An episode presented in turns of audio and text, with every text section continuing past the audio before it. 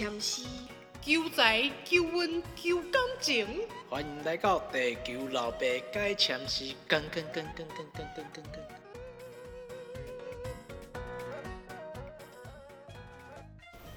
嗨，各位听众，大家好，欢迎回来解签事，又是一周过了。这一周大家有没有平平安安、健健康康的呢？那在防疫期间，请做好防疫，然后勤洗手，要记得消毒。希望这个瘟疫能赶快的退散。那这周讲的是第五首，谦虚是假身。五行时间方位是属水，立在冬天，移其北方。内文是：只恐前途民有变，劝君作疾可移先。且守长江无大事，命逢太白守身边。第一句：只恐前途民有变，字面上的解释是。只怕你未来的前程会有变化，恐有害怕、畏惧，还有一种是大概或者的意思。明呢，这里指时序在后面的，如明天或是下个月、明年都有可能。变这里的解释有更改。或是突发的动乱、灾异。我的解释是，在这之后的机遇可能会有变化，运势也可能会比较低落一点。第二句，劝君作疾可宜先。字面上的解释是，奉劝你有紧急的事情可以先处理。那劝。有鼓励、奖励跟用善言开导他人的意思。做这里有进行、举行或进行某事的意思。急有不能等、亟待解决的意思。可有能够的意思。宜有合适、相称的意思。那先呢，是首要的事物。或事情，我的解释是：若有紧急或重要的事情，应该趁现在赶快把它处理完。第三句，且守长江无大事。字面上的解释是：只要保卫好长江，就不会有大事发生。且有暂且的意思，守有防卫。保护的意思。长江，不论古今，它的沿岸都是经济发展很重要的地方。在古代的时候，还是重要的军事战略地。我的解释是，在这段时间，把现在所拥有的，要把它顾好，不要再衍生事端。第四句。命逢太白守身边，字面上解释是生命中会有太白星君来守护你。逢有遭遇、碰上或遇见。太白这里指的是太白星君。我的解释是在时机点过去之后，将会有贵人来帮助你。那我对这首诗的解释是：也许因为某些事情造成往后会有困境，那在状况变糟之前，把紧急的、重要的，或是能事先准备的，还有该处理完的事情，赶快让他们告一段落。在之后的这段时间，这里指的是运势低迷。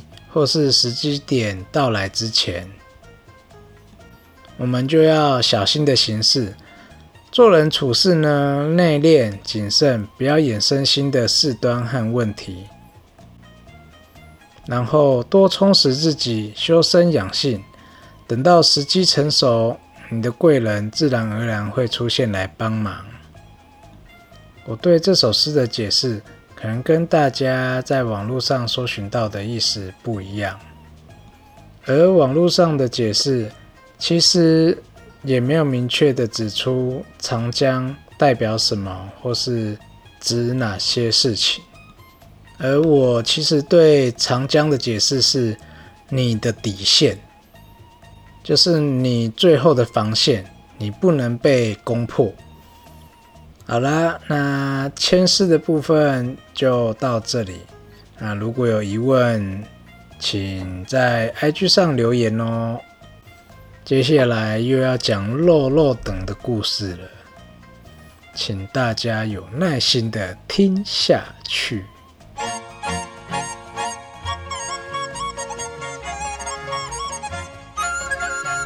第一个故事是王翦战元达，典故是出自清代的小说《封建春秋》。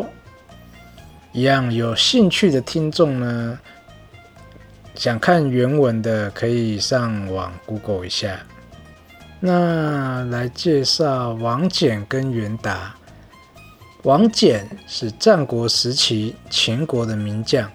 与白起、廉颇、李牧并称战国四大名将。故事中，他的角色被设定为海潮圣人的徒弟，他自带神器诛仙剑一把。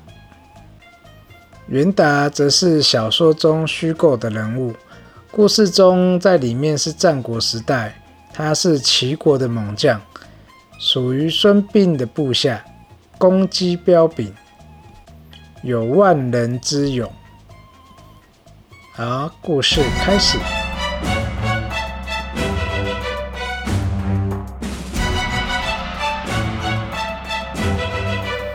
秦王欲并吞六国，派出了王翦四处征战，先杀了一位贺将军，随后又收了王贲，再杀了两名小将，又取下了廉洁的首级，破了。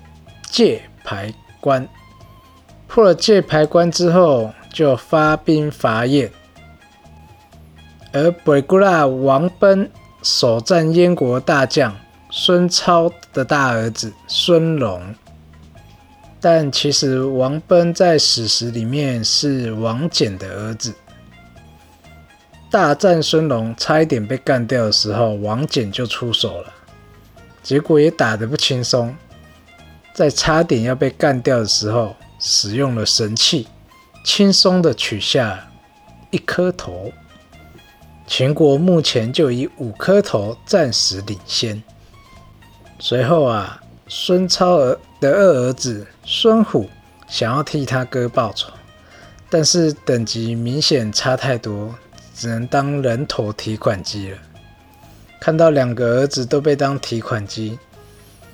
孙超就想要亲自上阵报仇，但是他年纪大了，又悲伤过度，只能再度被提款秦国至此人头数已经大幅领先。之后，孙龙之子孙燕为了让他们三个死得价值，就自告奋勇的上阵。果然，年轻人的体力比较好，王翦打不赢就让杠。原本要使用神器开挂，没想到孙燕自带魔法免疫，神器无效，把王翦打得连滚带爬回本营。中间又跑了三个来送头的，但孙燕的兵力寡不敌众。就在那千钧一发之际，他的三叔不是吴孟达哦，是孙膑。孙膑用法术救下了他。原来啊，孙膑在天台山上修行，使用忍术、千里眼之术，从头看到尾。也知道他的老爸跟两位哥哥都被当提款机了。孙燕获救后，就回城奏请燕王给齐国写封求救信，然后他再到天台山。请孙膑下山相助。那往齐国的方向，荆轲山是必经之路。秦军早已设下埋伏，埋伏在多个地方。但凭着有点主角光环的他，再次突破重围，奔向齐国。到了齐国啊，就向齐王表明了来意。齐国的猛将袁达和李牧就自告奋勇要上阵营救燕国，而孙燕就找他三叔去了。再说燕国已经没有人才的燕国，以为孙燕被困住，燕王就问有没有人要去救孙燕下来，结果没有一个人敢。有一个大夫沈祥就提到了乐毅之子乐强，也许能抵挡秦国的军马。沈祥就去请了他。本来人家因为家有老母，珍惜生命不再打仗，结果害他隔天就领了便当。故事到这边，大家知道王翦为什么会大战袁达了吧？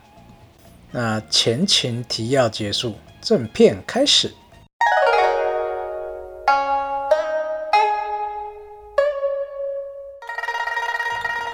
过没几天，袁达和李牧的人马就到了易水，袁达就下令在易水扎营，要跟秦兵对干。秦军得知啊，吓得吃手手。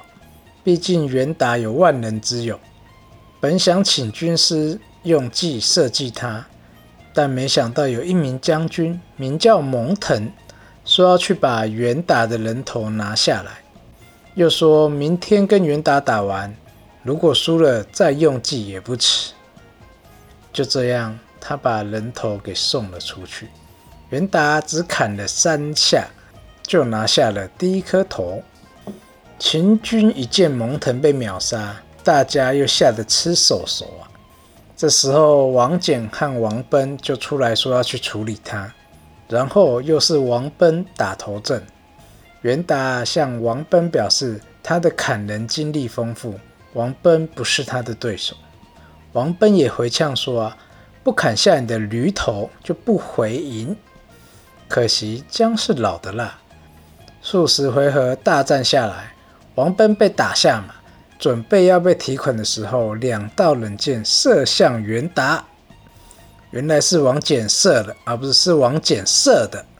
第一箭是挡下了。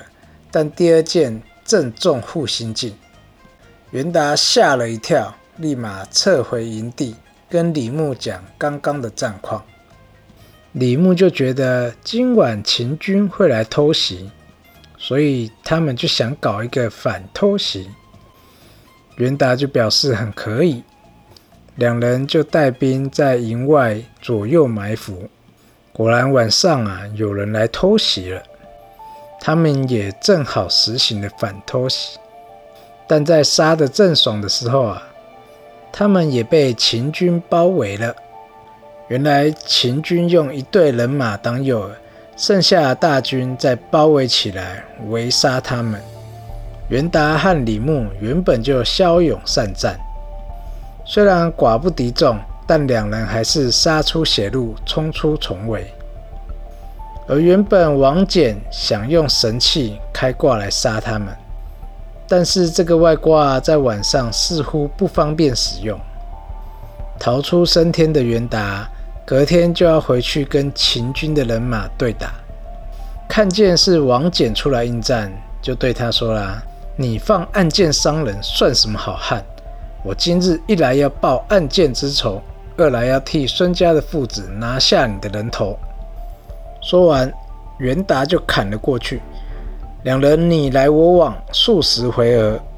突然，王翦转头就跑，袁达看了就追上去，但他并不知道这是王翦使用神器前的前置动作。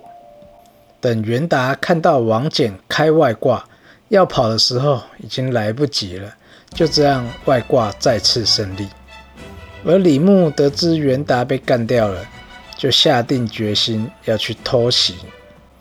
没想到对方早有准备，算到他会来袭营，就重兵埋伏。结果李牧人马在里面被杀得落花流水。但李牧也不是什么省油的灯，鞭打胡换，马冲王奔，战白起，射赵高，到最后因身上的伤也不少。而李牧也不想死在秦军手里，也不想被抓，所以就选择文景致敬。第一个故事就到这里结束了。上面讲的是第一回到第七回的简短描述，那接下来我要说第二个故事了。第二个故事，韩文公过秦岭，遇霜雪冻。韩文公指的是韩愈。唐元和十四年，唐宪宗派杜英奇等三十位太监。到凤翔法门寺里的护国真身塔，迎佛骨舍利回宫供养三日，再送到京城的各个寺庙去供养一轮。跟大家解释一下佛骨，佛骨就是佛骨舍利。释迦牟尼佛圆寂后，弟子们火化了他的肉身，得到他的遗骨和珠状宝石的生成物。传说从中得到了一块头顶骨、两块指骨、四颗牙齿、一节中指指骨舍利和八万四千颗珠状真身舍利。佛祖的这些遗留物被佛教徒视为圣物，争相供养。如果想看舍利子的听众，可以到南头的玄奘寺，那边有供养玄奘法师的舍利子。但要看的话，等疫情过后再看。谢谢各位。好，回到主线来，因为连皇帝都供养佛骨，造成了后面平民百姓也争相供养，富人就倾家荡产，穷人就以自残的方式来表现自己的虔诚。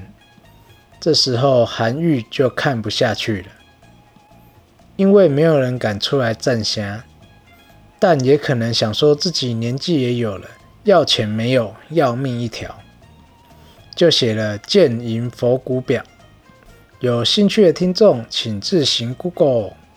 在早朝时候，他上奏叫宪宗皇帝靠北边走，但是宪宗皇帝可能比较小心眼，他觉得韩愈是在祝他一路向北好走。所以宪宗皇帝就要让他去见佛祖。幸好宰相裴度向宪宗皇帝求情，他跟皇帝说：“韩愈只是个儒家的 fancy，不是佛教的 fancy，让他去见佛祖实在是太失礼了。况且他敢这样直说，表示他是忠臣。”然后在群臣的请求下。就饶了他的一条老命，但要他滚到千里外的潮州当刺史。韩愈当晚就收拾家当往潮州移动，在这路途中经过蓝关，好死不死的遇到大风雪，因此被困在那边一段时间，也遇上来送行的侄孙韩湘。因此有了著名的唐诗：“左迁至蓝关是侄孙湘，一封朝奏九重天。细贬潮州路八千，欲为圣明除弊事，肯将衰朽习残年。云横秦岭家何在？寻勇蓝关马不前。知奴远来应有意，好说无故葬江边。”本集节目只翻千诗不翻唐诗，因为没有人赞助播出。各位亲爱的听众，我要来睡觉了，拜拜。